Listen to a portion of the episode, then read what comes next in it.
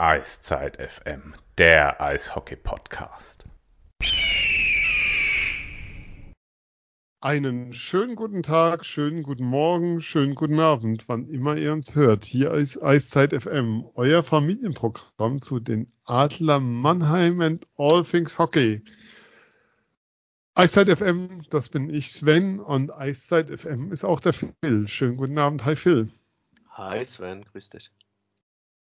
Eiszeit FM sind aber nicht nur wir zwei, sondern auch ihr alle da draußen, die uns hört, Rückmeldung gebt, uns unterstützt. Und unterstützen kann man uns ähm, zum einen über die Kanäle, indem ihr uns da folgt und Reichweite verschafft, damit uns viele Millionen da draußen noch kennenlernen, die uns noch nicht kennen. Oder ihr könnt uns auch unterstützen bei Steady, ähm, der Plattform, wo ihr sozusagen einen kleinen Obolus geben könnt, geht ab zwei Euro im Monat und wir kaufen uns dann teure Südseereisen davon oder investieren einfach in Technik, damit wir unsere Interviews sauber führen können. Meistens machen wir das zweite mit der Südsee. Da müssen noch ein paar mehr dazukommen. Aber worauf ich hinaus will, bei den Steadies dabei ist auch die Sunny, die ich sehr herzlich heute Abend hier begrüße. Hallihallo. Hallo.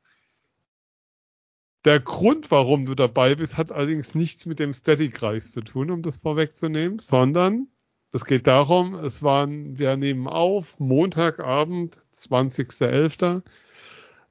Die NHL war zu Gast in Europa letzte Woche und wir hatten ja mal eine Sendung, der Herr Köhler erinnert sich noch, ähm, wir wollen Seider gegen Stützle und das bezog sich auf Mannheim, als wir gesagt haben, was kann die NHL tun, um attraktiv in Europa sich zu platzieren und nach Deutschland zu kommen. Es gab ja damals die Diskussion, kommt die Bruins nach Mannheim.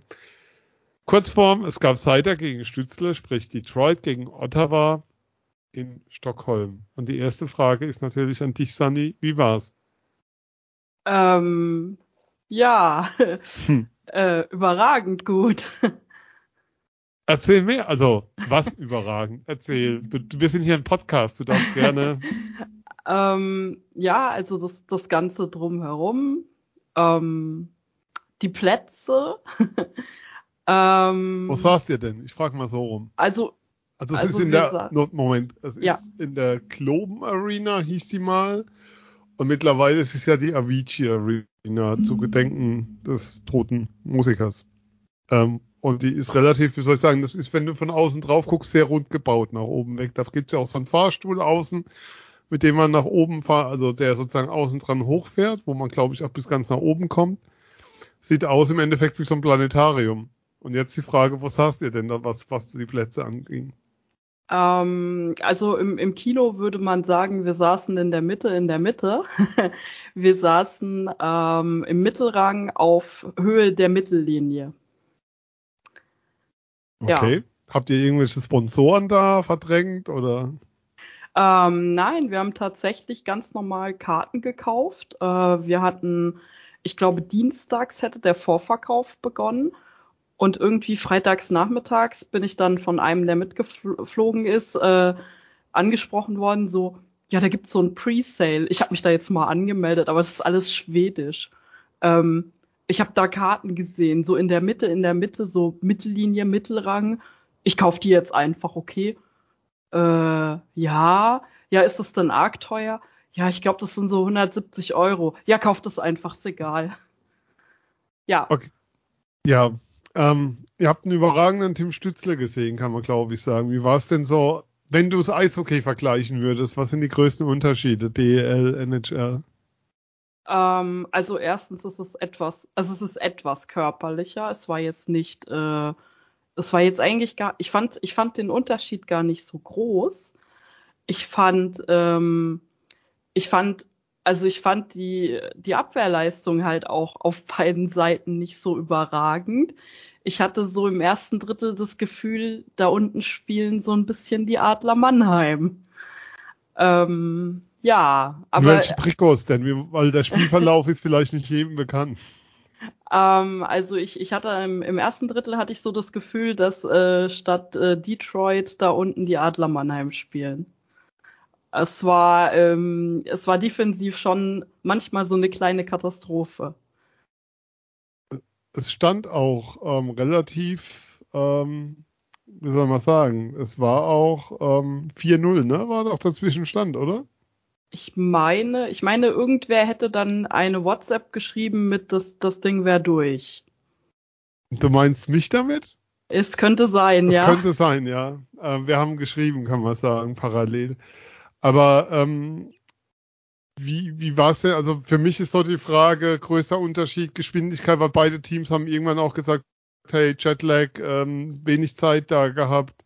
Aber trotzdem für die Zuschauer, also es war ja auch ähm, ähm, von beiden Teams, also die Schweden nach vorne geschoben. Ähm, bei Ottawa haben sie extra nochmal Daniel Alfredsson, diesmal der ja in der Organisation ist, auch auf die Bank gestellt. Wie war das denn dann vor Ort, so diese, diese Wahrnehmung und das Thema? Ähm, ja, also der, also es wurden schon so der ein oder andere wurde ja eingeblendet und äh, du, du hast schon mitgekriegt, dass äh, ein paar Schweden da sind, aber aber du hast eigentlich, du, du hast das eigentlich gar nicht so mitgekriegt. Also es ist, es ist, war, es war schon so ein bisschen präsent, klar, wir sind in Schweden. Und ja klar, es gibt schwedische Spieler, aber es war jetzt nicht irgendwie, das war jetzt nicht irgendwie so, so im Vordergrund, weil du hattest halt, also gerade um mich rum saßen relativ viele äh, deutsche Fans. Du hast es auch an den Trikots gesehen. Es ist relativ viel Deutsch gesprochen worden. Also äh, so ganz präsent war das nicht. Es waren Du hast gemerkt, es waren viele Detroit-Fans da, weil es relativ laut war am Anfang. Ähm, das wurde dann recht schnell relativ still. ähm, du hast auch die Ottawa-Fans gehört und äh, wenn ich jetzt, äh, ich weiß jetzt nicht, ob ich das jetzt so behaupten darf, aber als das Tor in der Overtime fiel, ähm, glaube ich, da hat die ganze Arena mitgejubelt. Also ja. Ähm, war ja auch, war ja auch ein Tor, wie man es selten sieht. Äh, Phil bestimmt auch gesehen in der Zwischenzeit, ne? Also Tim Stützle kann auch Baseball, war so mein Gedankengang dazu. Ja, klar, äh, klar gesehen und ähm, hat mich auch sehr an sein allererstes NHL-Tor erinnert. Ähm, war ja während der Stimmt. Pandemie direkt nach der U20, ich glaube sogar gegen äh, Toronto, wenn ich mich recht entsinne. Äh, ja, ich habe das Puck, damals live gesehen sogar, das Spiel, ja, Freitags. Puck aus der Luft, er hat ihn, glaube ich, auch nicht mhm. in der Luft getroffen, sondern er ist gerade, gerade aufgetitscht, glaube ich, auf dem Eis und dann hat er, mhm. hat er abgezogen. Ähm, ja, überragendes Tor, keine Frage. Halt die Art und Weise mit der Dramatik äh, vermischt, dass es äh, nur noch paar wenige Sekunden zu spielen waren, als der Puck in der Luft äh, stand und er dann, äh, dann getroffen hat. Klar, Torhüter auch ein bisschen überrascht, äh, zieht den Kopf auch ein, äh, sonst hätte er dann an die Maske bekommen und der Puck wäre wahrscheinlich nicht rein, aber ein gelungenes Ende einer sehr guten Leistung von Tim Stützler an diesem Abend. Ja, der hat ja auch diese mega Vorarbeit gehabt, ähm, Sunny, bei dem, also diesen, diesen No-Look-Assist, wo er, wo er einmal quer die Scheibe rüberschiebt. Das 2-0? Mhm. Ja, da, da hatte ich eigentlich schon, also ich hatte, das, das hatte ich eigentlich schon abgeschrieben, dass er den noch spielen kann. Ähm, aber eigentlich hatte ich sogar drauf getippt, dass der Schiedsrichter jetzt den Arm hebt, weil er da schon so ein bisschen, also aus meiner Sicht, im Nachhinein hätte ich dann gesagt, ja, okay, das ist dann doch nix. Aus meiner Sicht sah es schon so aus, als wäre ihm das Bein weggezogen worden. Ähm, aber dass er diesen Pass dann noch spielt, das war natürlich überragend. Wie war denn ähm, das vor Ort? Also ich kann sagen, ich war damals weiß das Jahr gar nicht mehr, müsste es das 17 oder so gewesen sein, ähm, in Stockholm bei den Spielen. Da waren damals ähm, die, auch die Senators da und ähm, die Colorado Avalanche, die zu der Zeit, ähm, die in der Saison vor das schlechteste Team in der Geschichte der NHL waren, eines der schlechtesten Teams in der Geschichte der NHL mit so einem schwedischen Kapitän namens Gabriel Landeskog und auf der anderen Seite war ein gewisser Erik Karlsson Kapitän. Ähm, und was mich, was mich mir damals so, so aufgestoßen ist, war, es war während der Deutschland Cup, also während dieser internationalen Pause, wo in Deutschland der Deutschland Cup ist.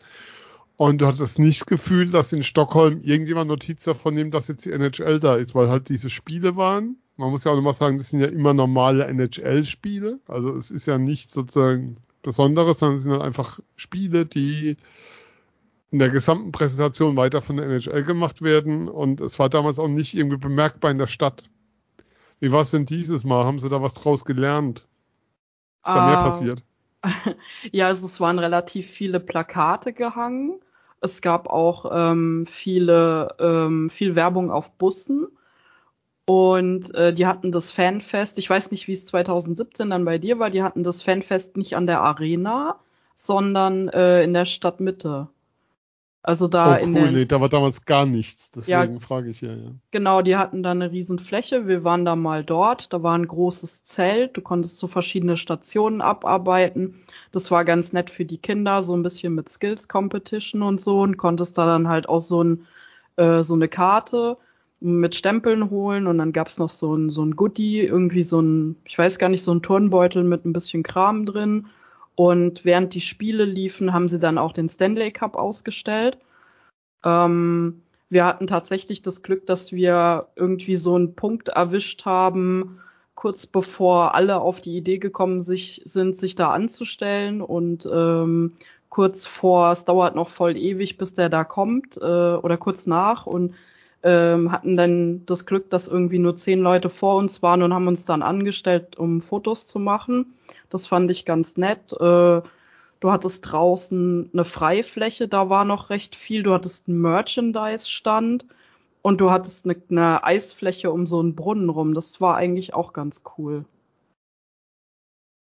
Okay, also da ist was passiert. Ähm, aber lass uns nochmal aufs Eishockey schauen. War das irgendwo, also klar, ein Medien jetzt, wirst, du wirst wenig schwedische Medien vorher gelesen haben, aber so in der Halle hat man nochmal dieses Thema Seider versus Stützler auch ein Stück weit aufgemacht oder war das dann weit weg? Also so die beiden Deutschen.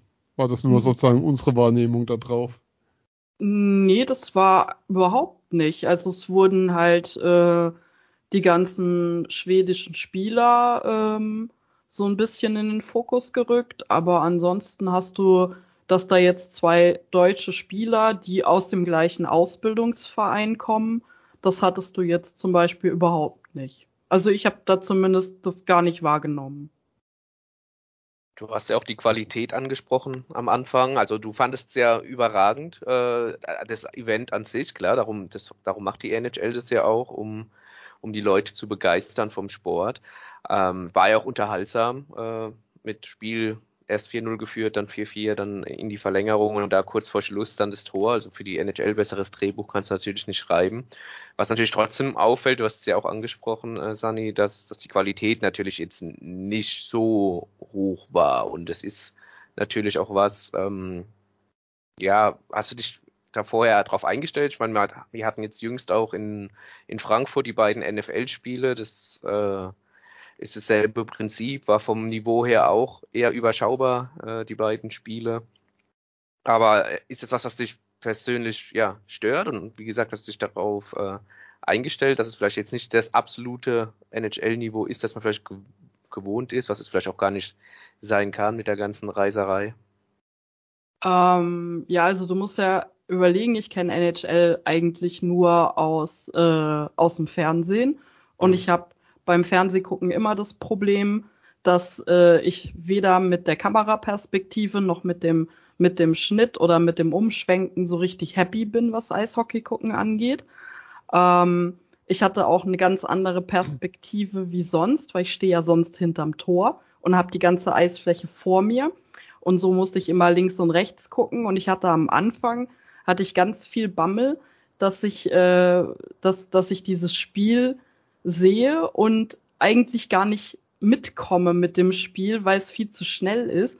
Und war dann eigentlich schon so ein bisschen dankbar, dass es vom Niveau her nicht so schnell war, ähm, weil ich auch äh, alle Spielszenen mitbekommen habe, die ich so als wichtig erachtet habe. Ähm, für mich war eigentlich der Fokus auf äh, dadurch, dass es halt Stützle gegen Seider war und äh, ich halt beide Spieler, die ich mag und die ich auch kenne aus Mannheim, äh, quasi mit einem Spiel abdecken kann, wenn ich das jetzt so sagen darf. Also ähm, ich musste nicht zweimal äh, in die Arena gehen und den Eintritt zweimal bezahlen, um beide Spieler zu sehen. Das äh, war so für mich äh, der Fokus an der ganzen Reise.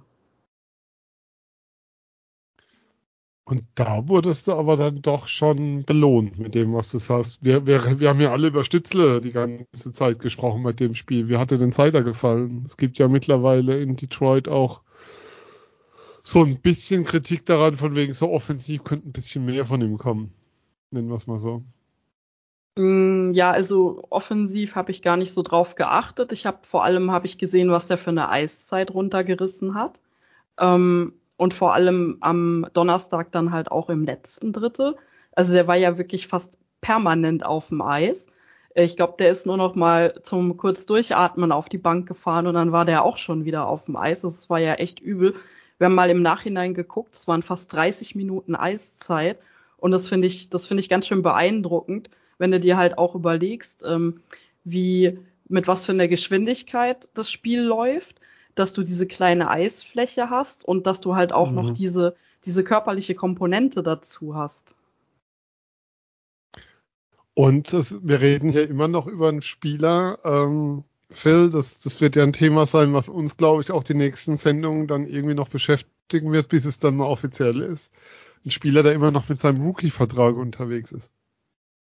Ja, absolut. Ähm, ist ja, ja ein Jahr länger in, in Nordamerika als, als Tim Stützle. Ähm, hat ja war damals in, in der NHL bei den äh, Grand Rapids angefangen ähm, und ist dann nicht hochgezogen worden, weil die ähm, ja, Pandemie dann dazwischen kam. Hat dann das Jahr in, in Schweden gespielt und ähm, ist jetzt tatsächlich erst in seinem, in seinem dritten äh, Rookie-Jahr ähm, im Vertrag. Und ja, wird natürlich super interessant sein äh, zu sehen, was für, was für einen dotierten Vertrag Seider dann äh, unterschreiben wird am Ende. Ja, die zwei, ähm, es gab bei NHL Europe, wer auf Instagram schauen will, ein ganz, ganz süßes Video mit den beiden vom Spiel. Ich glaube, dass die, dass da immer noch ein reger Austausch besteht, wäre sozusagen meine Vermutung, auch jenseits dessen. Ähm, auch die Mutter von Moseit hat einiges an Bildern gepostet. Ähm, war insgesamt, ähm, was ich auch nochmal hervorheben möchte und was echt, was ich ein Armutszeugnis fand für diese Spiele, ähm, war die Berichterstattung von Sky dazu. Sky hat ja die NHL-Rechte in Deutschland. Jetzt kann man sagen, selbst schuld, wer es da schaut, aber das Problem ist halt, dass du ähm, die Spiele, die Sky zeigt, nicht über die, den NHL, also NBA NHL TV vergleichbar mit dem Game Pass schauen kannst, weil es für die Spiele, die Sky zeigt, einen Blackout gibt. So heißen, du bist gezwungen, dir wieder auf Sky zu schauen oder musst schauen, was vom LKW halt an Übertragung runterfällt. Ähm, und die Lieblosigkeit, mit der die das gemacht haben, am Donnerstag war das, war das der Sky-Kommentator plus Ehelechner als Experte dabei. Das ging noch, wobei Ehelechner in keinster Weise vorbereitet war. Ähm, sie konnten die Spieler nicht benennen rein. Es war puh. Und ähm, gestern habe ich dann, äh, gestern Mittag, ähm, parallel zu den Adlern hatten ja noch die liebsten Spiel.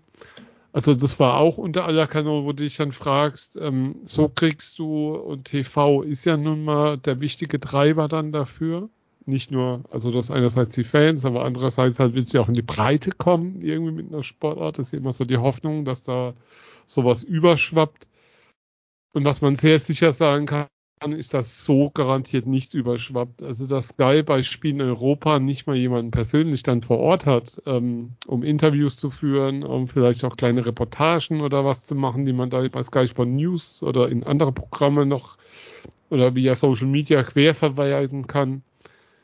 Boah, also wenn das ähm, der Umgang mit Rechten ist, dann, dann wird da nichts passieren. Das fand ich ähm, sehr, sehr schade. Ähm, Sunny, eine Frage muss ich noch loswerden, weil das war damals, was mich so beim ersten Mal so unglaublich beeindruckt hat. Ähm, ich weiß noch, das erste NHL-Spiel war echt, also wie gesagt, es waren damals zwei Teams, ähm, die Senators im Jahr vor im Halbfinale, die Avalanche richtig schlecht und es waren eigentlich auch keine zwei besonders guten Teams in dem Jahr dann doch keins die Playoffs erreicht. Aber was mich total beeindruckt hat, war neben der Geschwindigkeit ähm, einfach diese Handlungsschnelligkeit der Spieler, dass du permanent gezwungen warst, schnell die richtige Entscheidung zu treffen, weil da immer einer auf den Füßen stand und, und du eigentlich nie Zeit hattest, mal so richtig durchzuschnaufen. Das war so das, was mich damals am meisten, meisten gepackt hat. Ähm, ja, das, das auch. Ähm, vor allem die, die, also dass halt viele, ähm, viel wenig Pässe gespielt werden, ähm, dass das viel äh, Dump and Chase gespielt wird. Das fand ich, äh, ja, das, das hat mich nicht so vom Hocker gehauen. Also ich, ja, ich weiß nicht. Das, ähm, es ist alles irgendwie, es, es war, es war zwar nicht so, wie ich es erwartet habe, aber es, es war schon toll, aber es war nicht so, wie ich es erwartet habe. Also ich habe, ich habe ein schnelles Spiel erwartet. Ich habe ein Spiel erwartet, in dem, in dem viel nach vorne geht, in dem schnell gepasst wird. Und ich hatte eigentlich ein Spiel erwartet, in dem auch viel über die blaue Linie kombiniert wird. Und ich habe ein Spiel bekommen, in dem sehr viel Dump and Chase gespielt wurde. Und neun Tore. Ja, okay, ich habe neun Tore gesehen, ja. Ähm, damit man dann, oder sozusagen die Schlussfrage zu diesem Segment schon mal vielen, vielen Dank für deine Zeit und deine Erzählung. Ähm, du hast ja natürlich auch eine überragende Stadt mit Stockholm dazu bekommen, aber die lassen wir mal außen vor und sagen, wer Zeit, Geld und Möglichkeit hat, da ein paar Tage zu verbringen, unbedingt nutzen. Ähm, würdest du es wieder tun? Für ein Auf Spiel jeden Fall. dahin fliegen, um sie anzugucken? Auf das ist ja Fall. die entscheidende Frage, um sozusagen das zu beschreiben, unser Erlebnis zu beschreiben. Ja, auf, auf jeden Fall. Ich würde auf jeden Fall nochmal hinfliegen. Ich würde auf jeden Fall nochmal Spiele gucken. Aber ich würde mich auch freuen, wenn das Ganze mal nach Deutschland kommen würde. Wir hatten das Ganze ja in Berlin, aber das ist, aber ähm, bitte dann so richtige NHL-Spiele wären, glaube ich, schon ein Punkt, ne? Ja, Punkt natürlich. Köln. Also, also ein richtiges Ligaspiel und nicht irgendwie, ähm, irgendwie so ein Vorbereitungsspiel oder so ein Spiel, in dem irgendeine DEL-Mannschaft gegen irgendeine NHL-Mannschaft spielt, sondern so wie jetzt in Stockholm, ähm, so Ligaspiele. Und äh, ich, ich denke, ich denke auch, dass das in Deutschland gehen würde. Also es haben aber auch viele, ähm, die wir so getroffen haben, haben einige gesagt, die, die denken auch, dass das in Deutschland so gehen würde. Was ich noch mitgeben kann, ist, dass bei 32 Thoughts, the Podcast, ähm, das Thema war, es wird auf alle Fälle ein London-Spiel kommen, irgendwann mal. Also das ist was, was die Liga auf jeden Fall will. Also sie wollen auf alle Fälle mal nach London, wobei ähm, englisches Eishockey ist ja momentan leider mit einer anderen Geschichte ähm, draußen. Insofern, aber dass die NHL wird dauerhaft nach Europa, also davon kann man ausgehen, es wird immer wieder diese, diese Spiele in Europa geben. Da kann man, kann man sicher davon ausgehen. Und da werden wir dann gucken, ob du vor Ort bist. Von uns bis hierhin erstmal vielen, vielen Dank für deine Zeit und die Erzählung. Und wir sehen uns bald wieder in der Arena, können wir sagen. Ja, vielen Dank für die Einladung und äh, Sehr sehr, gerne. gerne. So viel jetzt ähm, zum richtigen Eishockey, aber nachdem wir über die NHL gesprochen haben. Also zu, zu dem hohen Niveau, was, was wir hier gewohnt sind und kennen, also nicht nur von der Sendung, sondern auch von den Spielen drumherum. Wir haben die letzte Sendung aufgenommen am 20. Oktober. Heute ist der 20.11. Mhm. In diesem Monat haben die Adler, jetzt muss ich kurz zählen, neun Spiele hingelegt. Und Anzahl der Siege weißt du auf Anhieb, ne? Zwei, ne? Zwei, ja. Ja. Also, wir müssen reden, da gibt's heute kein Vertun. ähm, die Adler, ich habe, ähm, also ihr habt's ja genannt, schonungslose Analyse, euren letzten Adler-Check beim MM letzte Woche, den Podcast. Ich habe ähm, für die Rheinpfalz am Sonntag einen langen Text, Text geschrieben und hat der Überschrift die Analyse, die, warum sind die, oder die Gründe für die Adlerkrise eine Analyse. Ähm, also, womit fangen wir an? Ähm, lass uns, also mein Gedankengang wäre, lass uns so ein bisschen die Punkte herausheben. Äh, wir sind ja bekannt dafür, dass wir jetzt nicht unbedingt den Bauschen Bogen verdammen, sondern auch versuchen, so ein bisschen, bisschen einfach zu schauen. Aber ich glaube, es gibt genug, über das man reden muss. Ähm, so ein Sieg in Ingolstadt ist schön und ähm, hilft dir natürlich auch und tut dem Team auch verdammt gut. Da kommen wir mit Sicherheit auch noch öfters drauf auf das Thema, was das der Kopf angeht. Aber wir müssen schon mal drauf schauen, was sind denn die Gründe dafür, was da passiert ist. Und ähm, mein Gedankengang wäre, wir gehen so die Punkte ein bisschen durch und schauen ein bisschen genauer drauf. Hast du da. Einwände? Nein, eure Ehren. Können wir genauso machen.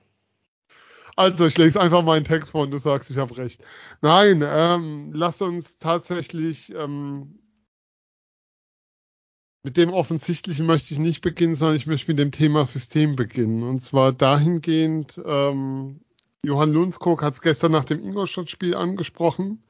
sie haben ihr System in der Deutschland Cup Pause ein bisschen angepasst.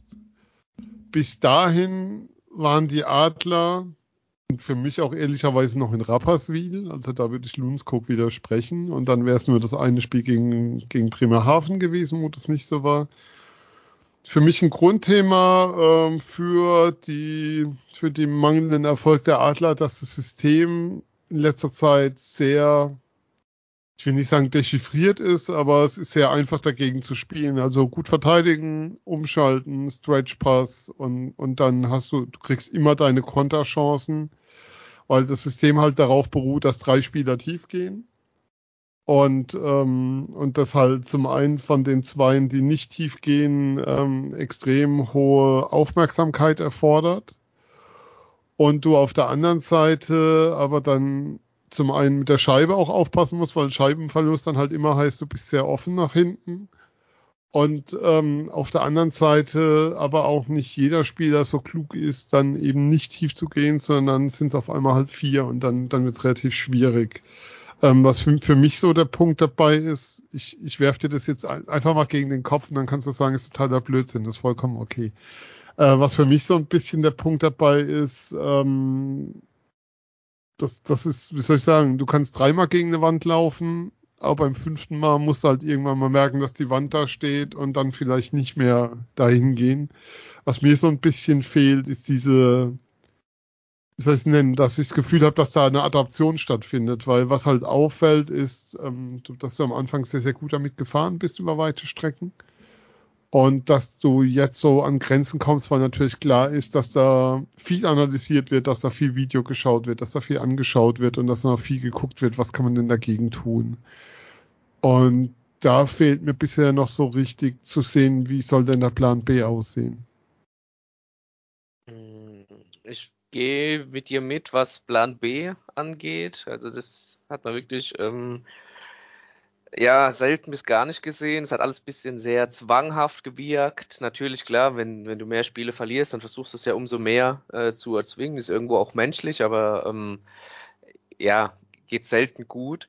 Ich tue mir immer ein bisschen schwer damit, ähm, zu sagen, ah, das, das System ist dran schuld. Ich glaube nicht, dass die Adler ein System spielt, was es den Gegner einfach macht. Ich glaube, die Adler spielen das System halt äh, nicht konsequent und also die Spieler jetzt in dem Sinne und ähm, haben vielleicht auch natürlich diese Risikobereitschaft. Ähm, du hast gesagt, drei Spieler gehen tief, ja.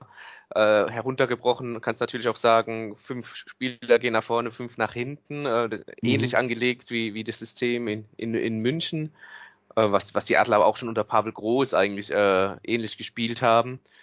Ähm, das äh, ist natürlich äh, fehleranfällig. gerade wenn, wenn du ähm, von deinen fünf, wenn es einer nicht richtig spielt, dann kann das natürlich ins Auge gehen. Und das war halt einfach zu oft äh, der Fall, aus, aus unterschiedlichen Gründen, weil du vielleicht mit dem Kopf mhm. nicht ganz da bist. Wir sprechen hier ja auch von einem äh, auch gesteigerten Niveau. Ich meine, da haben wir es jetzt auch mal ähm, auf the record auch davon gehabt, dass die NHL sich schon gesteigert hat, alle Mannschaften, was, was, was Spieler angeht, du das einfach in den Spielen, auch außerhalb natürlich der Adler, äh, äh, merkst, wie, wie, ja, doch besser einfach die, die Spiele geworden sind. Und ähm, wenn du dann nur 98 Prozent äh, bei der Sache gibst, auf, auf dem Niveau oder bei der Sache bist, äh, dann wirst du einfach bestraft. Und das haben die Adler äh, eiskalt zu spüren bekommen. Und ja, klar, wenn, und äh, wenn dann diese Negativspirale reinkommst, wird es natürlich auch nicht einfacher, da rauszukommen. Ja, was wir halt auch schon hatten seit Anfang der Saison ähm, oder was immer wieder auffiel oder wo es Probleme gab, äh, wenn, wenn wir durchschauen, ähm, wenn Teams gut verteidigen und tief stehen, hast du dir immer, immer schwer getan, da, da was zu kreieren. Und mhm. ähm, das ist immer noch so ein Thema, was sich irgendwie auch durchzieht. Also es kommt ja noch dazu, ähm, ich habe jetzt sehr aufs System abgehoben und das, was damit zusammenhängt.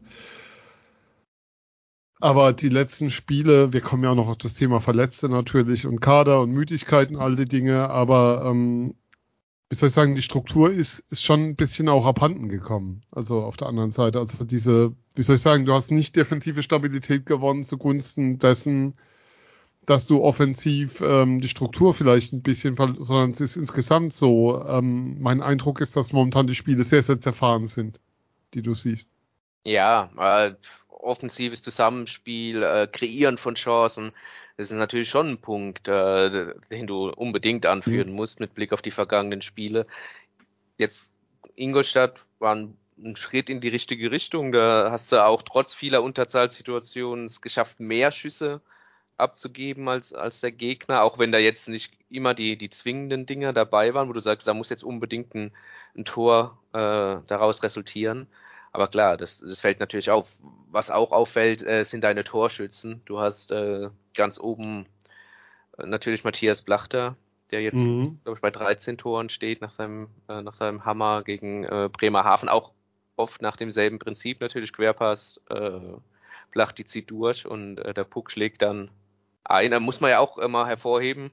Ähm, den Schlagschuss hat er schon immer gehabt. In der Saison hat er das, äh, die Präzision nochmal deutlich nach oben oben geschoben. Also allgemein mit Abstand äh, der beste Adlerspieler, vielleicht auch der beste deutsche Spieler in der DL.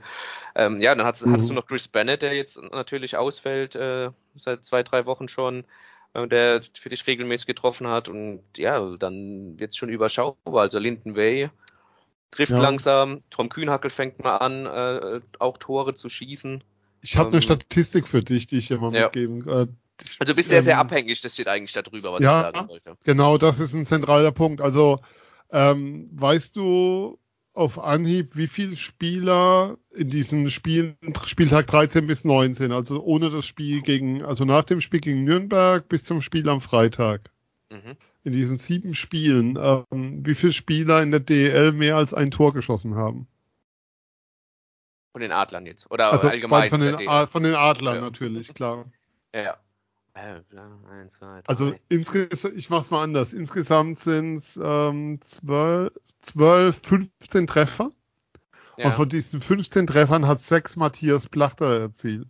Ja. Das heißt, du hast eine unglaubliche Abhängigkeit von einem Spieler. Das ist ja. natürlich absurd hoch.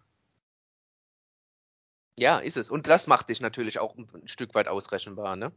Das ist vielleicht eher als jetzt ja, aber ich finde gar nicht Ausrechenbarkeit ist das Thema, sondern mein Thema ist tatsächlich mangelnde Torgefahr bei einem Kader, der so eine Qualität hat und wo ja immer Absolut. noch klar Verletzte, Absolut. aber wo ja Spieler ähm, auf dem Eis stehen, ähm, Daniel Fischbuch, Torschütze in dem WM-Finale, ähm, suchst dir aus, Tyler Ennis, ähm, Markus Hennigane ist so ein Be Markus Hennigane sieben Spiele, null Punkte. Mhm. Also es geht jetzt nicht darum, einzelne Spieler zu kritisieren, sondern es geht einfach darum, allgemein darzustellen, was dir sozusagen da, da einfach fehlt. Ähm, Max Eisenmenger hat ein Tor, null Assists, ähm, Broske Tor, null Assists, ähm, David Wolf ein Assist, ähm, Tom Kühnhackel zwei Tore, aber kein Assist zu heißen. Die, also außer dieser Reihe um Way und Plachter funktioniert auch sonst einfach in den Reihen nichts in seinem ja, Tor gefahren. Du hast eigentlich nur eine Reihe, die produziert momentan. Und, und da meistens Way und Blachter. Also du hast ja gerade ja. angesprochen, auch äh, Wolf ein Assist. Äh, ja, ist auch ein bisschen natürlich da im Tief. Ähm, mhm. Auch und dazu beigetragen. Beide Tore, die er gemacht hat, waren, glaube ich, in Überzahl. Ja. Ja, ja, ja. Er gegen, ich glaube, gegen Nürnberg hat er auch äh, relativ am Anfang ja direkt getroffen, das 1-0. Ähm, das war nicht in Überzahl, aber ähm, ja, äh, klar, Abhängigkeit oder, oder ja, nicht torgefährlich genug und dann bist du auch natürlich zu oft auf der Strafbank, ähm, wo, wo, du einfach sehr, sehr unnötige Strafen nimmst und dich vielleicht ein bisschen zu arg ablenken ja. lässt und dich mit dem Schiedsrichter beschäftigst, anstatt, ähm, ja, anstatt dich mit der, mit der eigenen Leistung mit dem, und mit dem Moment zu beschäftigen.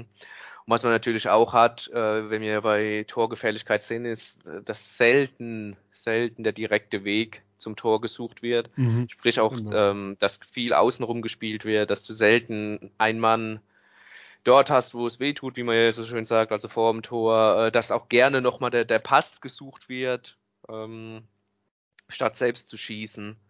Äh, das sind lauter, lauter so Punkte, die sich dann natürlich äh, summieren und ähm, ja, dann das Ergebnis rauskommt, was, was du da in die vergangenen Spiele einfach hattest. Ja, ähm, also auch die, die, Torgefahr, also dieser Punkt, ähm, Lundskog hat selbst am Freitag Overhandling the Puck genannt und hat dann auch eine Reihe genannt, wo ich dann dachte so, okay, jetzt sind wir, sind wir da angekommen, dass wir einzelne Reihen kritisieren. Eher, eher unschön, aber es ist, es ist ein Riesenthema, dass du, dass du ganz wenig ähm, Torgefahr ausstrahlst. Ähm, auch ähm, blaue Linie ist ja, kannst du ja. momentan sein, also will ich sagen sein lassen, aber da kommt ja nichts. Ähm, da ist ja keinerlei Firepower da momentan sehr überraschend, muss ich sagen. Also, ich meine, Corby ja, Holzer. Das, das haben wir alle anders erwartet, definitiv. Ja, tatsächlich. Also, äh, Corby Holzer, äh, korrigiere mich gerne, vier Treffer, glaube ich. Ähm, mhm. Konnte man so vor der Saison ja auch nicht erwarten. Er war jetzt ja nicht gerade ähm, der Verteidiger, der für die Tore zuständig war. Aber ja, Jordan Murray, der ähm, ja, mir überhaupt nicht gefällt, äh, der von dem, was man sich von ihm versprochen hat und für den wir, wir auch äh, die Rolle, die er hat. Ähm, sehr, sehr anfällig in der Defensive, äh, übermotiviert oft, was das Vorcheck angeht, äh, spielt Risikopässe. Ich will gar nicht so nah auf ihn, äh, auf ihn eingehen, aber äh, gefällt mir leider überhaupt nicht. Und ähm, ja, aber auch äh, John Gilmore oder Jockey Packer, ich glaube beide mit einem Tor. Ähm, das ist gerade, allgemein siehst du wenig Schüsse, wenig One-Timer von den Verteidigern.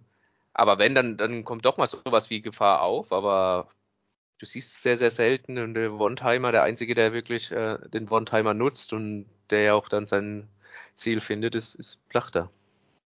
Ja, ähm, zu Jordan Murray dann doch ein Wort gleich mal vorweg. Also bin da, bin da sehr bei dir. Ähm, also bis hierhin. Wir, wir müssen ja immer das bewerten, ja, ja, ne? Aber da, da wären wir schon, ähm, da wäre das Wort Fehleinkauf oder sehr, sehr, sehr, sehr nah dran. Also ich habe mir mal die Statistiken, hat's ja mal geschickt angeschaut. Und wenn du es bis jetzt über die ganze Saison nimmst, von 1 bis Spieltag 20, hat er eine ähm, On-Ice-Differential bei Toren. Also er war sozusagen, wann war er bei Toren auf dem Eis? Wann fiel eins für oder gegen die Adler? Hat er eine Differenz von minus 11. Tyler Goddett eine von minus 15 und der davor ist Corby Holzer mit minus 8. Zum Vergleich dazu, die Teambesten sind Plachter und Way ähm, mit 15 beziehungsweise 14. Ja. Ähm, also das zeigt halt schon, in welche Richtung das geht. Und wenn du dann anschaust, was sozusagen sein Anteil ist ähm, an den einzelnen Spielen, dann dann sind das verheerende Werte. Auch die Frage ähm, Schussdifferenz. Ähm, du kriegst mit Jordan Murray auf dem Eis, er kriegt pro Spiel, kassierst du etwa zwei Schüsse mehr, als dass du abgibst pro Spiel. Und das, mhm. das sind natürlich Werte, die, die alles andere einfach als gut sind. Und ähm, Zahlen sind zwar eins, aber sie, sie lügen nun mal sehr, sehr selten, muss man einfach sagen. Und geben dir halt schon so einen Eindruck ähm, zu einzelnen Spielern, wo du da stehst. Ähm, Shot Differential auf der anderen Seite, ähm, Plachter plus 136, Lindenway plus 150. Aber wenn du sozusagen diese Reihe rausnimmst, dann bricht es halt danach komplett runter und zeigt dir halt dann auch an, ähm, da ist dann nicht mehr viel mit Torgefahr.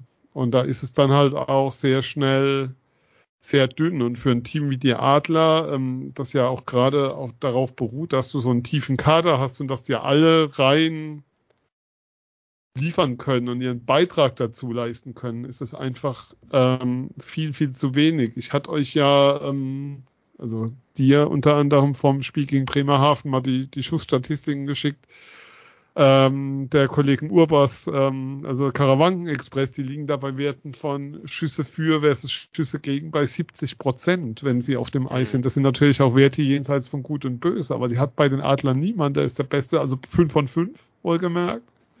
Schussstatistiken und das sind, ähm, haben die besten Werte bei den Adlern, ähm, hatte damals Tyler Ennis mit 60 Prozent etwa ähm, im, der, im Verhältnis. Und das zeigt einfach, wie viel Nachholbedarf da gerade da ist und dass du es nicht auf einzelne Spieler runterbrechen kannst. Auch wenn wir jetzt einen Jordan Murray eben rausgestellt haben. Es war ja nun mal ein Spieler, der spielt immer noch Powerplay an der blauen Linie. Ist immer noch so einer der Spieler, der mit viel Eiszeit aus Wolfsburg kam, wo du dachtest, er kennt die Liga, er gibt dir gleichen Mehrwert und der Mehrwert ist bisher nicht da, muss man einfach sagen, sondern es ist eher so, dass du das Gefühl hast, es würde ihm gut tun, mal eine Pause zu haben. Mhm. Ähm, ganz kurz noch ein Satz zu Jordan Murray. Ähm, mhm. Sein rein Verteidigerkollege ist ja, ist ja Corby Holzer. der wie gesagt offensiv hier schon äh, sehr positiv aufgefallen ist und auch ähm, in der Liga, ich meine, die die meisten Blocks auch ähm, der mhm. Liga hat. Das ist jetzt ich weiß nicht, ob es noch so ist, es war so. Also es war, war auf jeden Fall vor, vor der Deutschland Cup Pause der, der Fall. Ähm, und ähm, ja, das sagt dir dann auch einfach viel aus, wenn du dann trotzdem zwei Schüsse mehr bekommst oder auch ähm, ja ähm, negatives äh, Plus-Minus-Verhältnis äh, hast. Ähm, aber lass uns doch mal auf die Reihen an sich gucken. Du hast ja schon angesprochen, oder wir haben es jetzt äh, ja. herausgearbeitet mit dem ähm, mit der Abhängigkeit. Wir sind von der Way-Reihe, Way-Plachter-Reihe.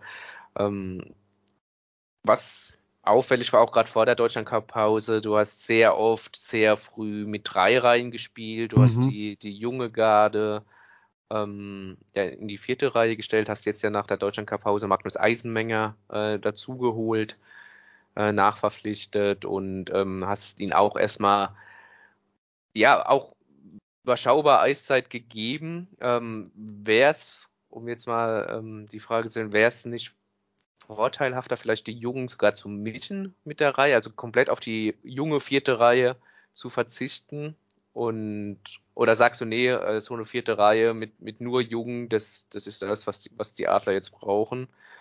Und Wobei man auch sagen muss, äh, gegen Ingolstadt viel Unterzahl gespielt, Magnus Eisenmenger dann auch in Unterzahl eingesetzt und dann nach einer gewissen Zeit natürlich auch wieder die, die vierte Reihe reinrotiert. Aber ähm, ja, zurück zur Frage, würdest du auch sagen, vierte oder die vierte Reihe, die sollte von den Jungen besetzt werden oder lieber durchmischen angesichts der, ja, der Probleme, die du momentan einfach unübersehbar hast?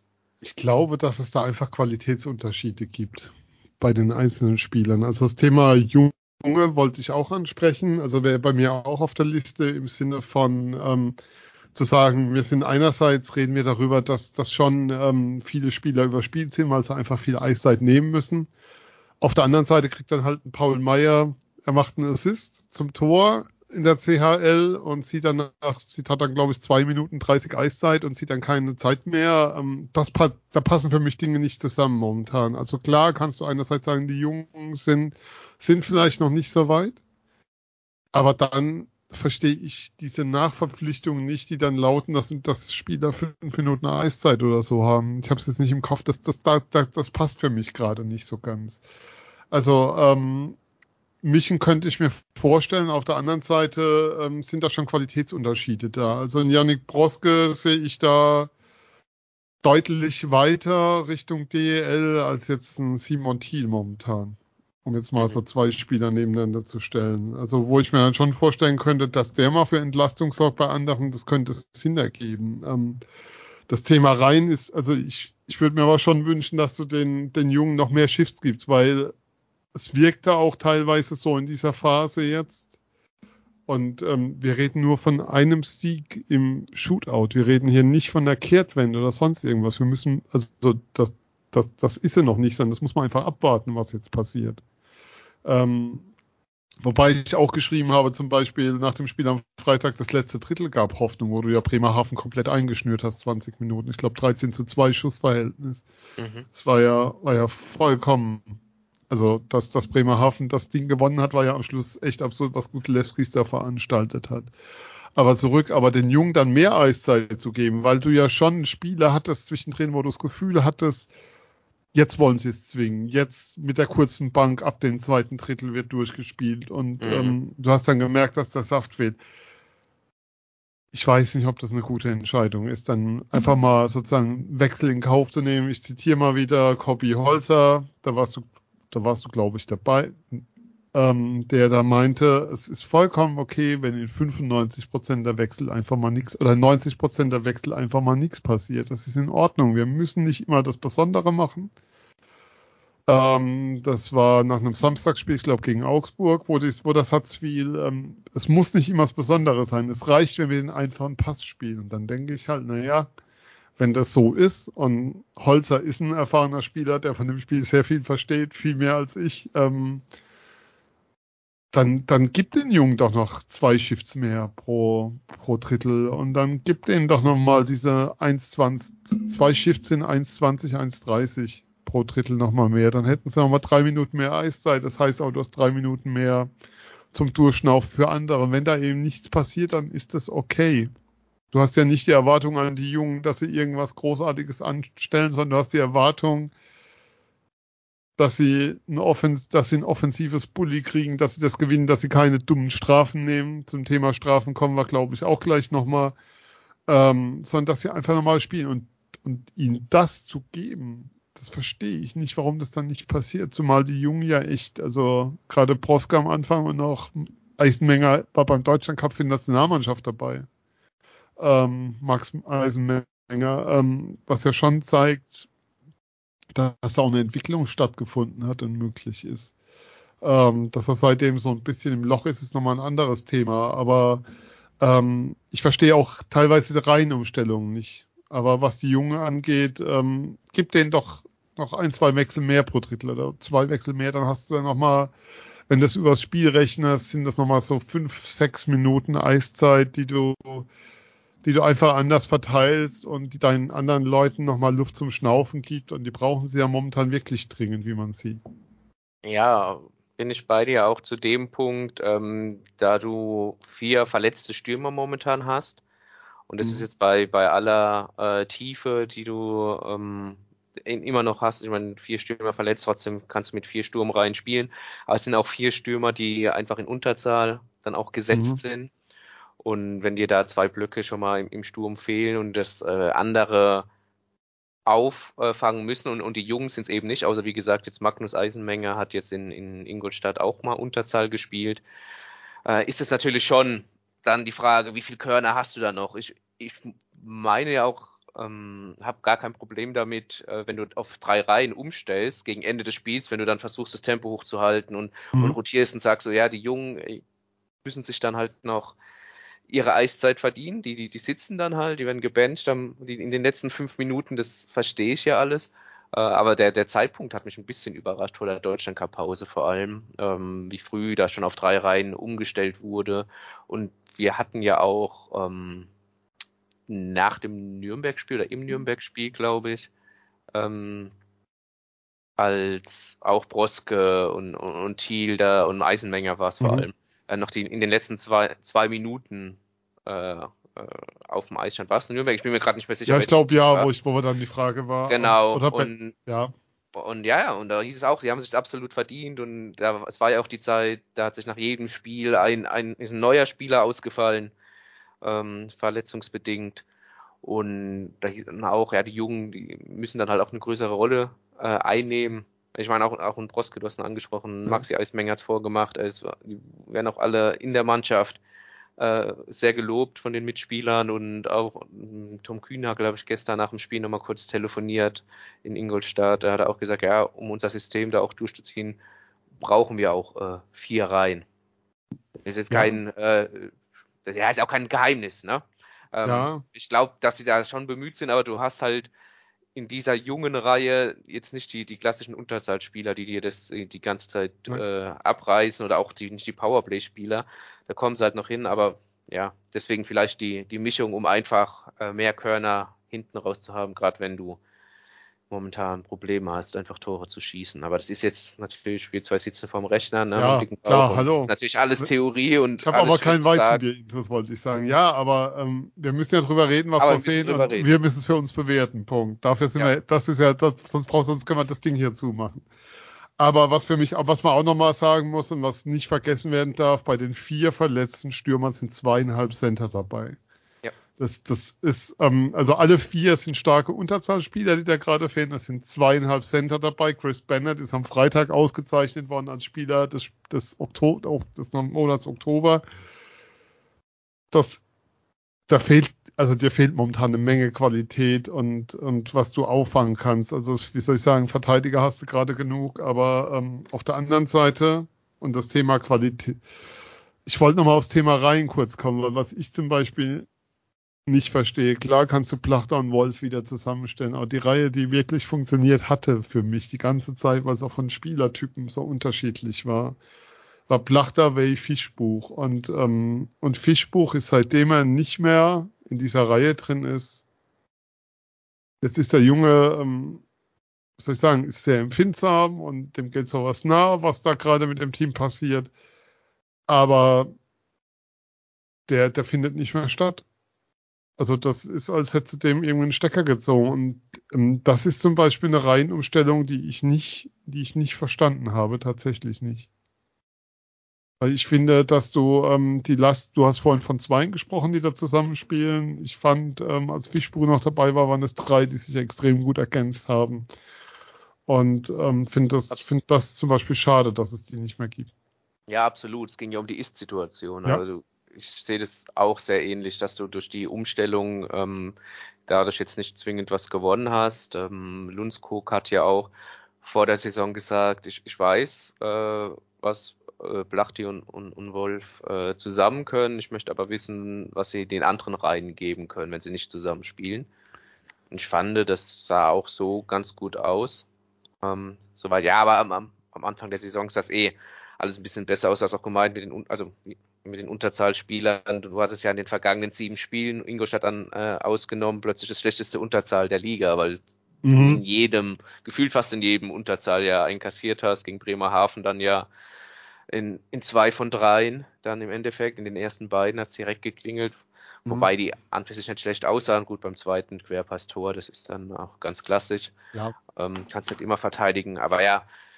Den ähm, ersten legst du noch selber aber, rein am Freitag, ja. Richtig, ja und hast eigentlich die Chance, eins in Führung zu gehen, was ja in. Ingolstadt dann auch mal wieder äh, funktioniert hat. Ich glaube auch, das ist seit dem Nürnberg-Spiel äh, nicht mehr der Fall gewesen, dass du mal in einem Spiel mit 1-0 in Führung gegangen bist, was ja auch schon mal helfen kann und gut für den Kopf ist, wie man dann auch in, in Ingolstadt ges gesehen hat. Wie gesagt, Sieg nach Penalty schießen, aber dennoch ein Sieg.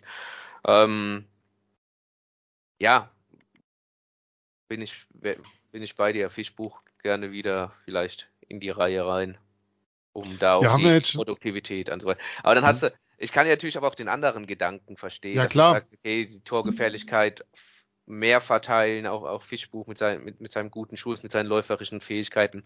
Er hat ja auch äh, gestern im Powerplay, äh, das war das erste Tor dieser Unit überhaupt, äh, dieser sogenannten mhm. zweiten äh, Powerplay-Unit, hat er ja den Assist geliefert, den er äh, abgezogen hat und ähm, Tom Kühnhagel dann aus der Luft äh, zum 2 zu 2 den Puck eingeschoben hat. Ähm, ja, aber trotzdem, diese, diese Torgefährlichkeit, die er davor hatte, da bin ich bei dir, die, die strahlt er natürlich momentan nicht so aus. Ähm, wir haben jetzt viele Namen genannt. Daniel Fischbuch, Tom Kühnhackel, ähm, John Murray, Linden Way, was haben die alle gemeinsam? Es sind, sind alle neu. Es sind alle Neuzugänge. Ja. Und ähm, was für mich so ein Punkt auch ist aktuell, ähm, von den Neuzugängen überzeugt für mich bisher nur Lindenway.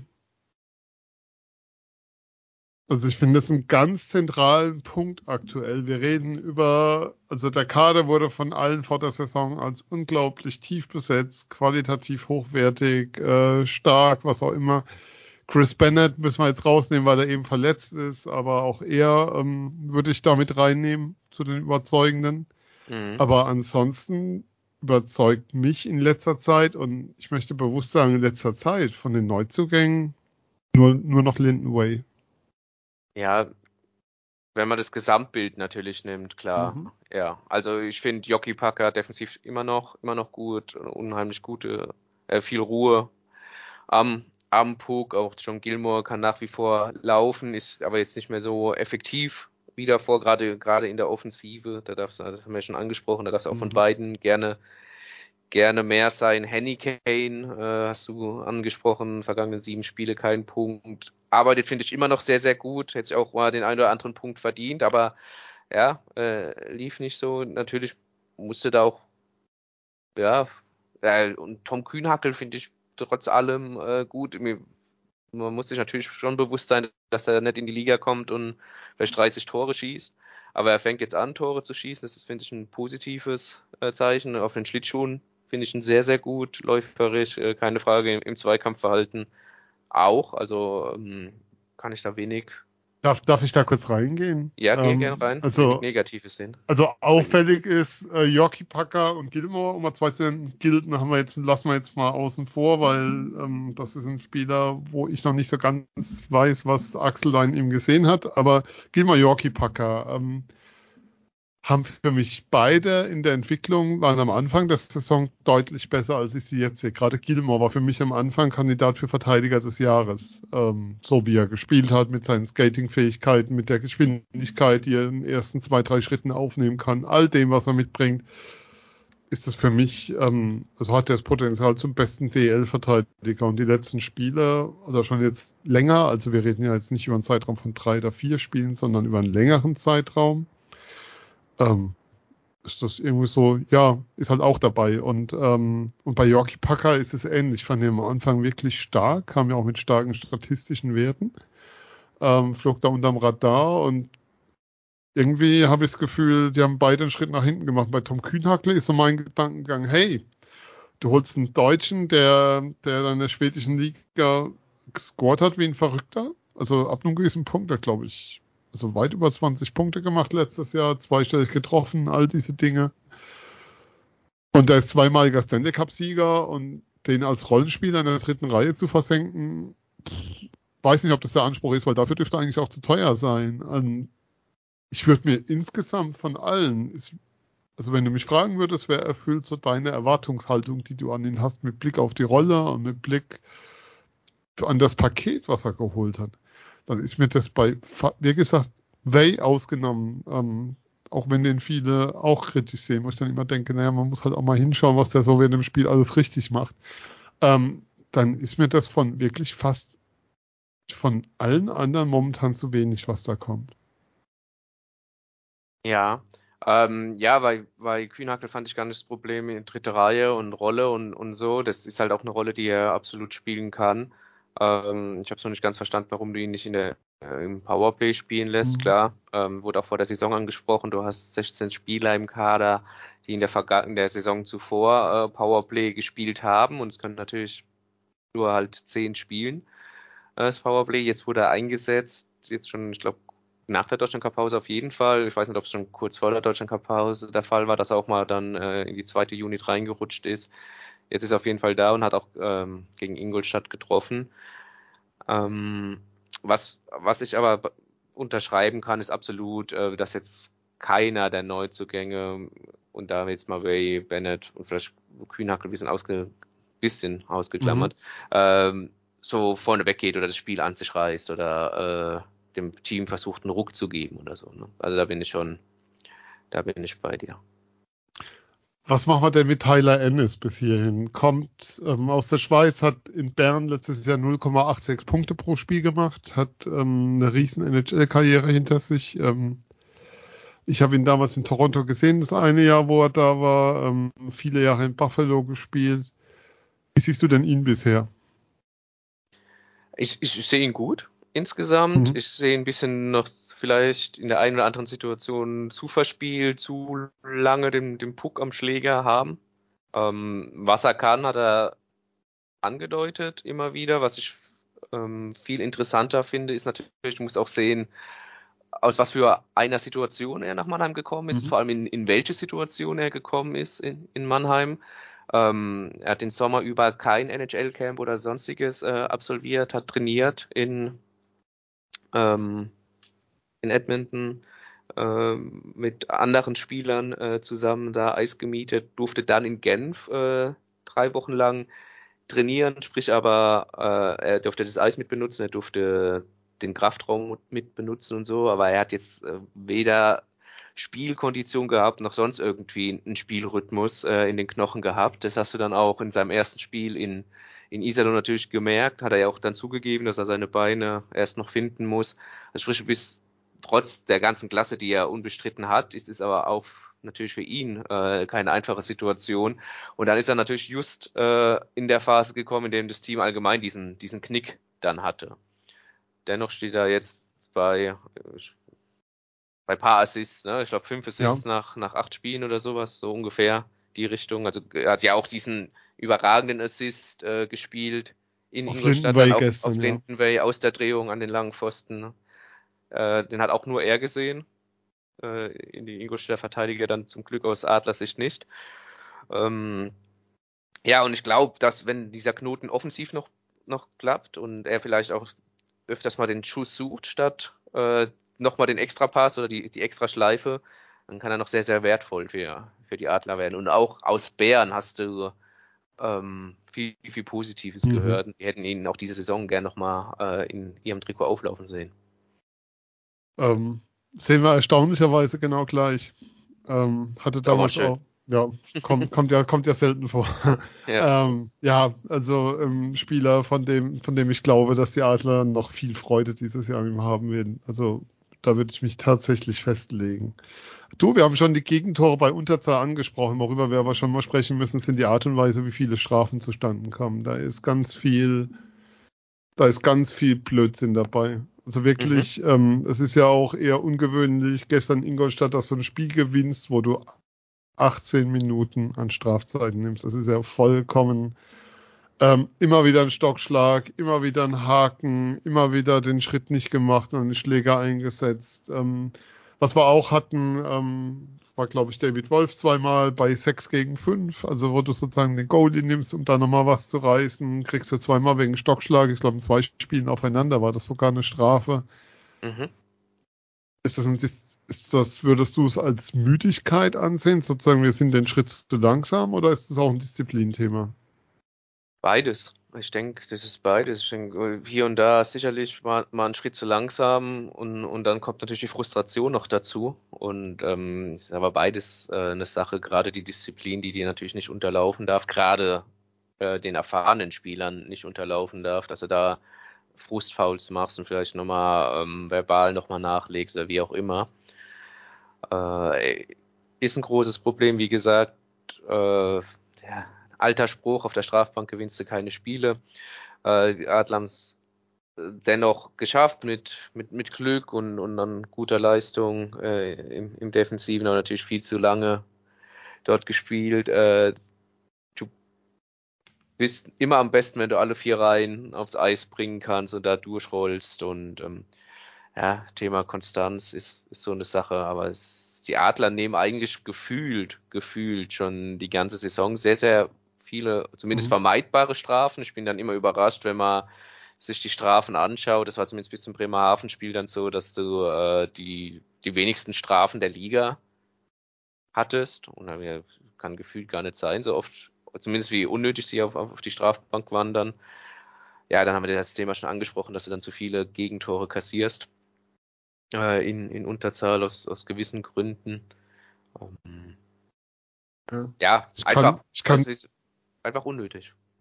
Ähm, wenigste Strafen München, zweitwenigste Iserlohn, drittwenigste zwei Minuten Strafen bis hierhin Mannheim tatsächlich. Ja, ja. 8,36 pro Spiel. Aktuell. Mir kommt, also gefühlt ist es viel, viel mehr. Ja, absolut. Gerade in den vergangenen Spielen dann. Und ähm, ja.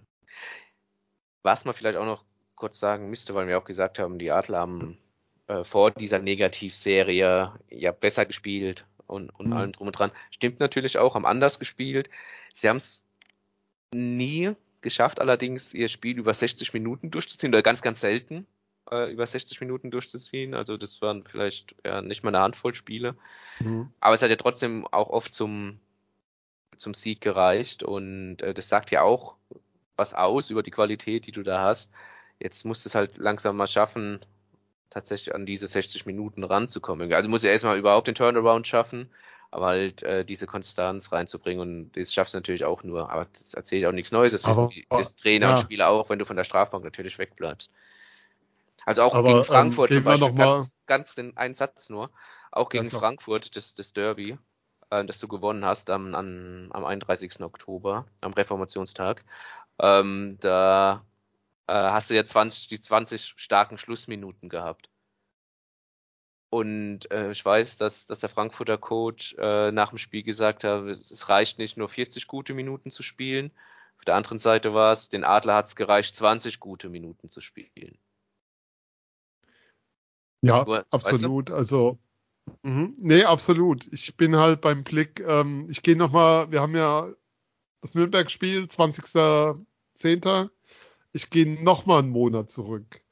Äh, 24.09. Adler Mannheim, Eisbären Berlin 4 zu 2. 27.09. Löwen Frankfurt, Adler Mannheim 4 zu 5. 30.09. Kölner Haie, Adler Mannheim 3 zu 4. Ich weiß, dass danach gegen Straubing verloren wurde. Aber diese Spiele, diese drei, jetzt klar mit Phasen und ähm, aber das war so viel begeisterndes Eishockey habe ich letztes Jahr in der gesamten Hauptrunde nicht gesehen wie in den drei Spielen. Und ähm, ich tue mir schwer damit zu sagen, hey, aber das war vorher schon alles nicht so cool und so. Und klar, das ist September und früh und alles, aber die Qualität, die das Team gezeigt hat und das Eishockey, was es da gezeigt hat, das sah schon verdammt gut aus. Ich erinnere auch an den Sieg gegen München ähm, am zweiten Spieltag. Und ich glaube schon, ähm, was soll ich sagen, dass du ein Stück weit dahin wieder hinkommen musst und dass es, dass es darum geht. Klar, gewinnst du deine Spiele teilweise auch anders und musst es auch, weil ähm, da erinnern wir uns immer noch an Pavel Groß, dem ein 2 zu 1 immer lieber war als ein 6 zu 4 ähm, weil er diese engen, hart umkämpften Spiele gemocht hat und so ein Spiel wie das am Sonntag ist, also in Ingolstadt gestern, ist genau so eins, was du dann halt mal gewinnen musst und dir halt anders holen musst. Aber ähm, ich tue mir schwer damit zu sagen, man hat CHL überbewertet oder sonst irgendwas, sondern nein, die Spiele hatten eine Qualität und was du da gesehen hast, ähm, das war richtig, richtig gut und ist richtig, richtig gut. Und die Qualität, die in diesem Team vorhanden ist, ist, ist verdammt hoch und das hat das Team bereits gezeigt. Und, ähm, und es ist, liegt schon auch an allen Spielern, Trainern, allen, die daran beteiligt sind in der Organisation, diese Qualität wieder aufs Eis zu bringen, weil die hast du jetzt schon sehr, sehr lange nicht mehr gesehen. Ja, Genau, ja, dass die Qualität im, im Kader ist, äh, keine Frage. Mir ging es auch tatsächlich um äh, diese 60 Minuten einfach. Aber du ja trotzdem äh, die Spiele gewonnen hast. Also ja. Paradebeispiel.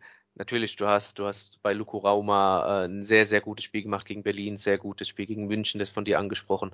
Auch in Bremerhaven fand ich äh, es eine sehr reife ja, Leistung, als total. es schon äh, verletzt war hast du natürlich auch das Momentum ein bisschen gehabt, dass du direkt beim Tor von Bremerhaven äh, wieder selbst eins geschossen hast ne, und den so da äh, bisschen den Stecker mitgezogen hast.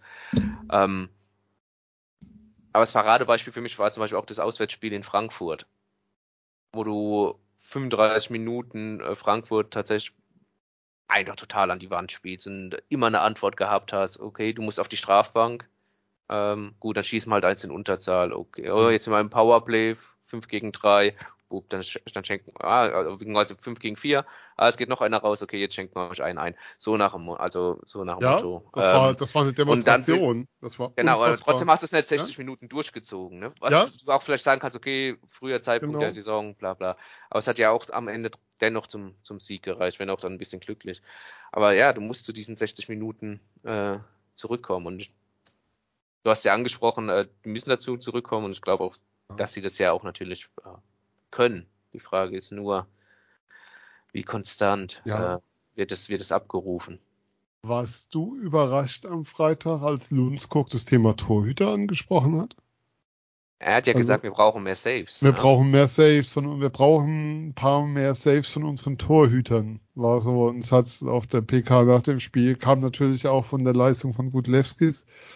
Aber es hat mich schon soll ich sagen, sie, sie sahen unglücklich aus. Ähm, Rapperswil, Brückmann, ähm, Arno beim ersten dann äh, gegen Bremerhaven. Das hat mich trotzdem erstaunt. Ja, wenn du mich so fragst, zwingend mit dem Satz gerechnet habe ich jetzt natürlich nicht. Verstehen kann ich ihn aber trotzdem. Ne? Natürlich äh, ist es keine schöne Situation. Ähm, Gerade in Mannheim, dass wenn die Stimmen vielleicht schneller lauter als an anderen Standorten weiß mal vielleicht äh, Berlin, Köln und so ausgenommen. Aber ähm, ja, vielleicht hat er sich da auch dazu dann, dann hinreißen lassen, weil es einfach was war. Du hast äh, den Gegentreffer, den vierten Gegentreffer mhm. in, in Rapperswil angesprochen, in dem ähm, ja, äh, Felix den, den Puck hinterm Tor vertändelt und du dir so eigentlich ja eine noch größere Hypothek jetzt fürs Rückspiel, das ja morgen, wir nehmen ja montags auf, äh, morgen am Dienstag um 19.30 Uhr in der SAP Arena stattfindet, aufbürdest und dann äh, die kurze Ecke von, von Arno, wo er da durchrutscht. Ich glaube, das ist ihm einfach sauer aufgestoßen, dann kommt noch ein bisschen der Druck dazu und dann, dann sagst du auch mhm. so mal so einen Satz und ganz bei den Haaren herbeigezogen, was er jetzt nur auf die Situation, auf die zwei Situationen heruntergebrochen, jetzt auch nicht, aber ja. Ja, war nur erstaunt, wobei er hat auch in, in dieser PK ja auch die Godet-Reihe angesprochen ähm, in Bezug auf Parkhandling. Das war schon sehr, sehr deutlich. Insgesamt, ähm, wenn du bei dem Blog noch was hast, gerne rein damit. Ansonsten würde ich den mit einem vielleicht einem kleinen positiven Ausblick beschließen wollen. Lass uns doch einen Ausblick wagen. Ja, nee, mein positiver Ausblick besteht darin, dass es die Info gibt, dass sowohl Jordan Swartz als auch Stefan Leubel wieder auf dem Eis sind und individuell trainieren mit Marcel Kotsch. Ja. Das wird dann natürlich noch ein bisschen dauern. Also mir liegen keine Informationen vor, wann die sozusagen wieder ins Teamtraining zurückkehren. Dann ist ja auch wieder die Frage mit No Check-in und so weiter. Also Spiel auf dem Eis heißt nicht spielfähig, muss man immer wieder dazu sagen. Aber da ist ein Licht am Ende des Tunnels, was das, was die Personalsituation angeht.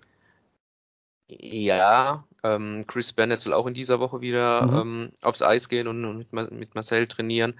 Aber du musst natürlich auch äh, ja hoffen dann, wenn du sagst Licht am Ende des Tunnels, klar, aber es darf sich halt kein neuer mehr verletzen. Und es ist so. Vielleicht mal ein Verteidiger, nein. Natürlich nein, auf keinen Am besten keiner aus Adlersicht, aber ist ja immer die Krux beim Sport und gerade beim, beim Eishockey vielleicht speziell oder bei, bei Kontaktsportarten ähm, dass es jederzeit äh, passieren kann. An dieser äh, Stelle gute Besserung, Dennis Endras, was immer ist, es sah nicht schön aus gestern. Also es war echt. Nee. Also so, so soll eine Karriere nicht enden. Also das wäre echt. Nee. Einfach ja, nee. Kann, kann man nur hoffen, dass, dass es jetzt keine Verletzung ist, äh, die, die das Saison aus bedeutet und ähm, auf jeden Fall von hier aus auch schnelle Genesung. Ähm, aber ganz kurz, wenn ich jetzt äh, gerade von Verletzungen gesprochen habe, äh, dein Einwand natürlich mit Dennis Endras absolut richtig. Ähm, schützt die Spieler, schützt sie vor Checks gegen den Kopf. Ähm, da gab es auch äh, gestern noch eine Szene, nur um ganz kurz äh, den Bogen aufzumachen, mhm. äh, das Thema okay, aufzumachen. Ja. Ähm, weil ganz untergehen sollte es nicht.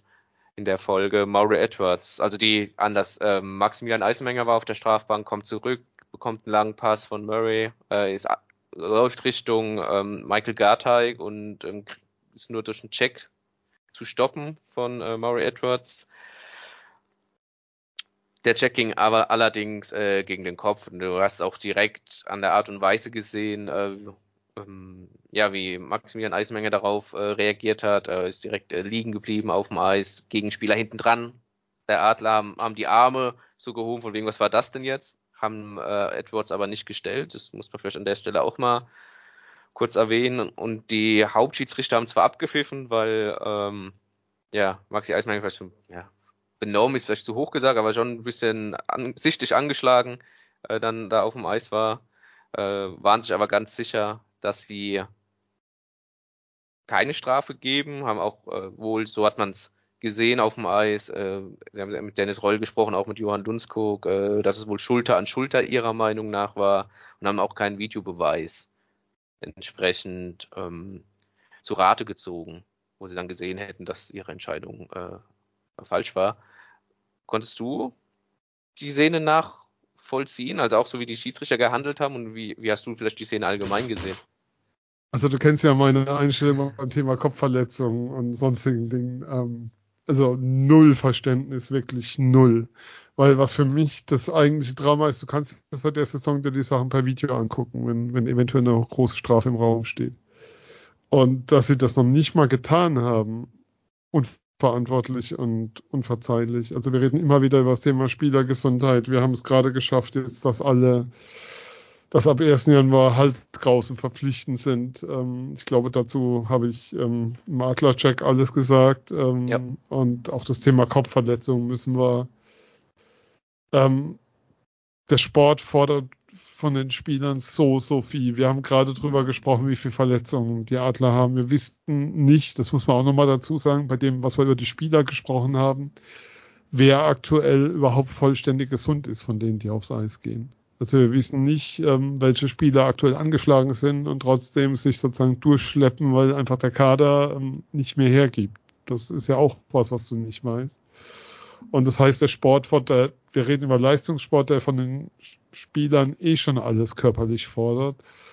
Und dann muss es einfach Grundkonsens sein, ähm, wenn es die Spieler untereinander nicht hinkriegen. Mir geht es dann nicht darum, ob es irgendwelcher Verein oder was auch immer ähm, im Eishockey ist ja immer die Regel, er ist ein Arschloch, aber er ist unser Arschloch und dann wird er gefeiert. Ähm, bin ich kein Freund davon. Wir müssen das hinkriegen, dass die Schiedsrichter die Gesundheit der Spieler schützen, gerade in so einem sensiblen Bereich ähm, wie Gehirnerschütterung und Checks zum Kopf und dass sie sich noch nicht mal angeschaut haben. Boah, also ich bin wirklich, ich bin niemand, der, der oft bei Ref-Entscheidungen aus dem Sattel geht, wenn er ein Spiel schaut, aber da gestern, da war ich, war ich dezent, hatte ich dezent Puls und ja, also wie gesagt, wen, das Minimum, was sich in so einer Situation erwartet, ist, dass man es anschaut, wenn man es schon anders bewertet oder nicht sieht. Und du siehst klar, es geht zum Kopf hin und ähm, das war weder fair noch sauber noch sonst irgendwas. Und ja, sowas sowas muss einfach bestraft werden. Nachträglich wird da natürlich nichts passieren. Ähm, dazu kennen wir die Liga jetzt auch zu gut, ähm, dass die Liga nicht hinkriegt, ihre Spieler zu schützen. Ähm, bleibt dabei immer mein Lieblingsbeispiel. Du wirst in der NHL 41 Spiele gesperrt. Wenn du wettest, noch nicht mal auf Spiele der NHL, sondern wenn du gegen den ihre Wettrichtlinien verstößt, denen sich alle Spieler unterwerfen. Aber wenn du jemanden ähm, eine Gehirnerschütterung zufügst, die ihn lebenslang beschäftigen kann, dann siehst du, wenn du Pech hast, bist du vier Spiele draußen, ansonsten zwei oder vielleicht auch gar nicht. Und ich finde, das, das ist so eine Form, die ich immer wieder unerträglich finde am Sport. So, jetzt wieder zurück. Nein, äh, kann ich voll und ganz äh, so unterstützen und es wäre auch immer wichtig, dass man das so an der Stelle auch mal dann sagt. Ja, ähm, zum Thema Adler noch eins. Du hattest es vorhin, der Schweizer Blick hat eine Meldung für uns. Harter ähm, Cut jetzt gerade, sorry. ja, äh, aber kein Problem. Ähm, ja, was, was ja schon äh, in der vergangenen Saison im, im Raum stand ähm, und äh, jetzt natürlich nach wie vor äh, nicht von der Agenda runtergerutscht ist, ist, ist der Name Tobias Vorler, deutscher Verteidiger, auch wieder beim, beim Deutschland Cup dabei gewesen, in der vergangenen Saison auch die WM-Vorbereitung mitgemacht, einer ja, bis zum letzten Vorbereitungsspiel auch in, in München gegen, gegen die USA auch noch auf dem Eis gestanden, dann gecuttet worden. Ähm, soll laut dem Schweizer Blick ähm, in der kommenden Saison äh, für Mannheim auflaufen und ähm, das ja deckt sich dann so mit dem, was ich ja gesagt habe, was, was schon länger im, im, im Raum stand und genau, ich glaube nach seit 2019 bei, bei Piotta unter Vertrag in, in der Schweiz, davor beim EV Zug gespielt, auch noch in der Jugend von Zug, ist er übrigens von den Jungadler Mannheim hingewechselt, ähm, stimmt nicht ganz, vom, vom Mannheimer ERC hat er dort gespielt und ist, hat dann nochmal zwei Jahre bei dem beim Kölner U18 und U19 Team äh, gespielt, eher zum EV Zug, zur U20-Mannschaft gegangen ist. Äh, ja, das, das ist die Neuigkeit erstmal also ganz äh, exklusiv. Ja. Die Frage ist, und die gebe ich an dich jetzt erstmal weiter, wie ähm, ordnest du das ein? Was ist deine Meinung dazu? Ja, starker Transfer. Ähm, es ist klar, dass der Umbau nächstes Jahr weitergehen wird. Ich glaube nicht in dem Maße, wie wir es dieses Jahr erlebt haben, aber wir haben ja schon auch ein paar Verteidiger drin, wo die Frage ist, spielen die weiter nach der kommenden Saison? Ähm, Corby Holzer hat jetzt auch ein gewisses Alter, aber Dennis Reul ist jedes Jahr die Frage, macht der Körper nochmal mit? Insofern werden wir da auf der deutschen Position schon eine Veränderung sehen.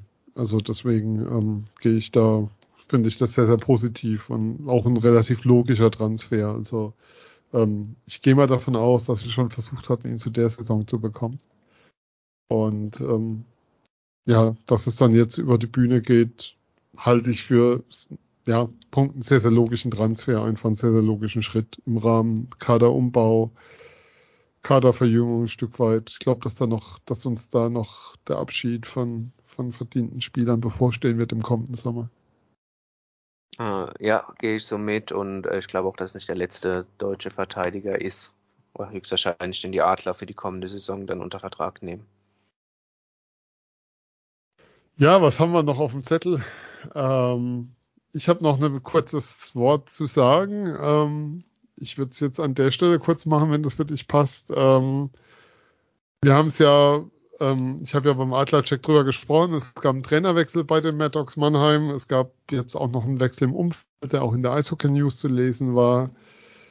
Ähm, wir werden weiter sportlich über die Max berichten. Das, da gibt es kein Vertun. Wir werden auch mal schauen, ob wir da mal wieder eine Sendung machen. Ähm, aktuell steht ist allerdings keine geplant. Ähm, es ist von mir auch zu sagen, dass ich nicht mehr Teil des Medienteams der Mad Dogs bin, obwohl ich auf der Website noch auf dem Mannschaftsfoto drauf bin.